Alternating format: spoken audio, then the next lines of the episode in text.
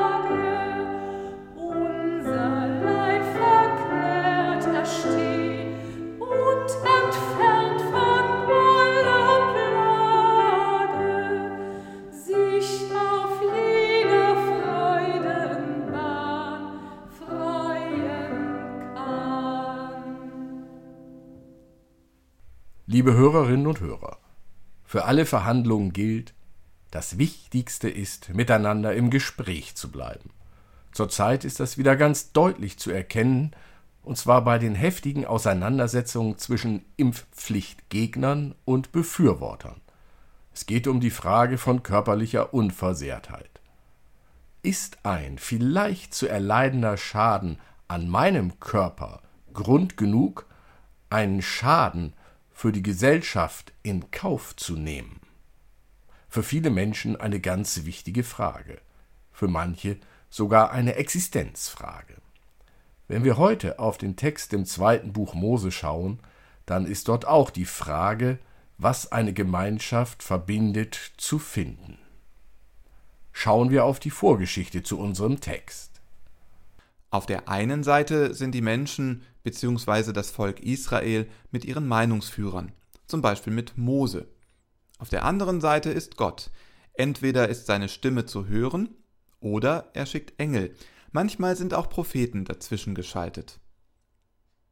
Je länger man liest, desto mehr bekommt man das Gefühl, das sind oft harte und langwierige Verhandlungen, die da geführt werden, und es gibt auch vorübergehende Pausen in der Kommunikation. Dann setzen auch Demonstrationen ein. Auf der Seite der Menschen sieht so eine Demonstration dann so aus, dass sie sich anderen Göttern zuwenden und nicht mehr auf den einen Gott hören. Auf der anderen Seite demonstriert Gott dann, was er davon hält. Er lässt sein Volk ins Elend rennen. Doch immer ist es so, dass nach einer Weile beide Parteien wieder ins Gespräch kommen. Wahrscheinlich sagst du jetzt, das sind ja ungleiche und unfaire Voraussetzungen. Die Verhandlungspartner sind nicht annähernd in derselben Position. Auf der einen Seite die Menschen, auf der anderen Gott selbst, der Herrscher der Welt. Ein Wort von Gott und die Welt vergeht.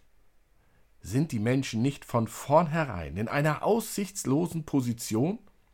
Warum verhandelt Gott überhaupt mit den Menschen? Da haben wir erst einmal ein Wunder festzuhalten, liebe Hörerinnen und Hörer, dass Gott sich auf uns Menschen einlässt und sich ansprechen lässt. Dass Gott sich sogar in Verhandlungen hineinziehen lässt, ist schon erstaunlich. Gott gibt Regeln vor. Die zehn Gebote.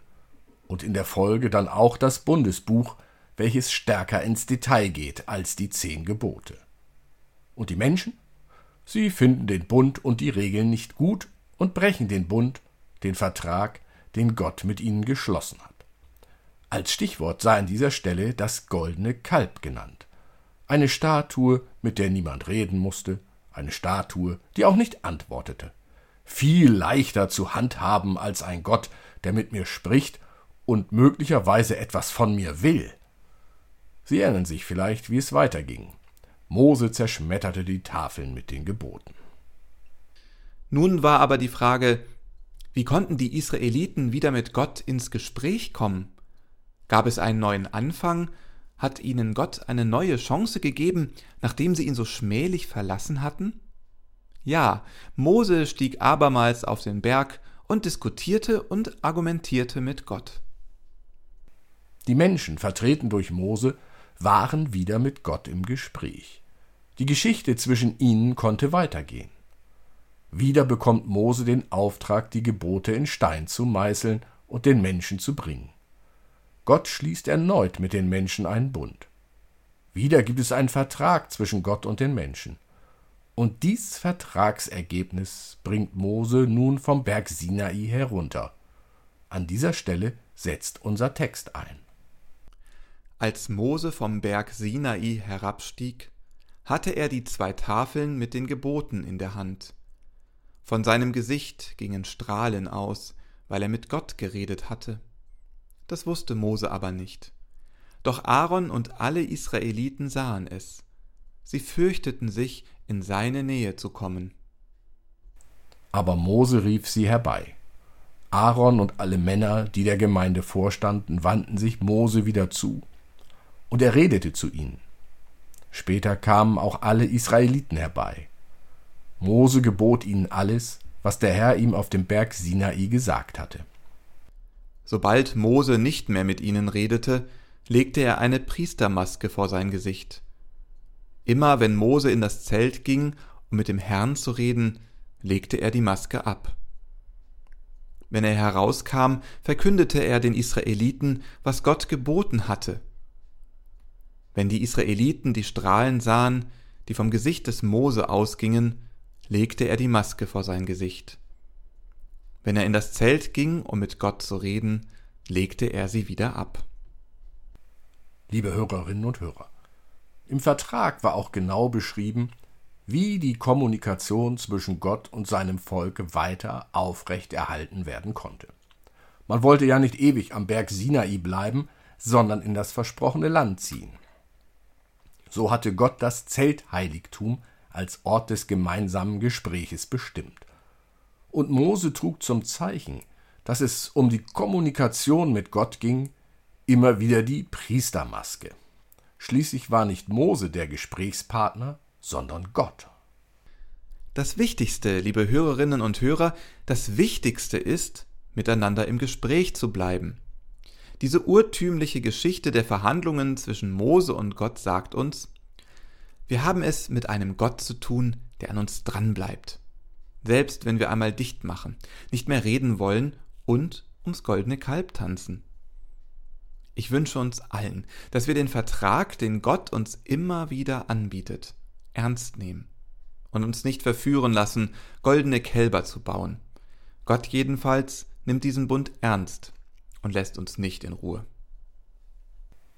Und für die Kommunikation und Diskussion um Impfpflicht oder nicht ist uns die Hartnäckigkeit Gottes ein Beispiel dafür, nicht aus dem Gespräch, nicht aus der Diskussion auszusteigen, sondern nach gemeinsamen Lösungen zu suchen, im Gespräch miteinander, nicht gegeneinander.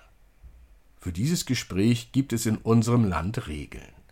Sollten wir diese Regeln nicht beachten, dann wird es uns ergehen wie damals den Menschen in der Wüste. Sie liefen in ihr Elend. Amen.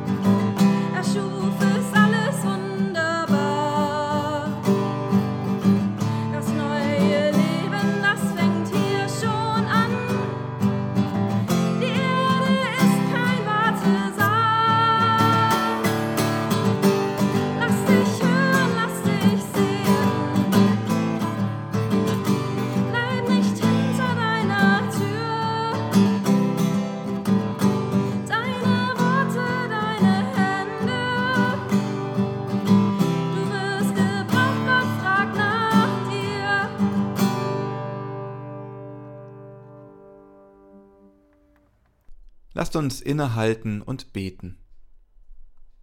Gott, wir danken dir, dass du ein gutes Wort für uns hast.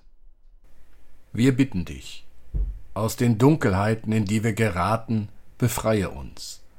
Die Dunkelheiten, an denen wir schuld sind, erhelle durch deine Güte. Und bewahre uns davor, das Licht auszulöschen, das du angezündet hast unter uns. Lass uns stark sein um derer willen, die verzagt sind.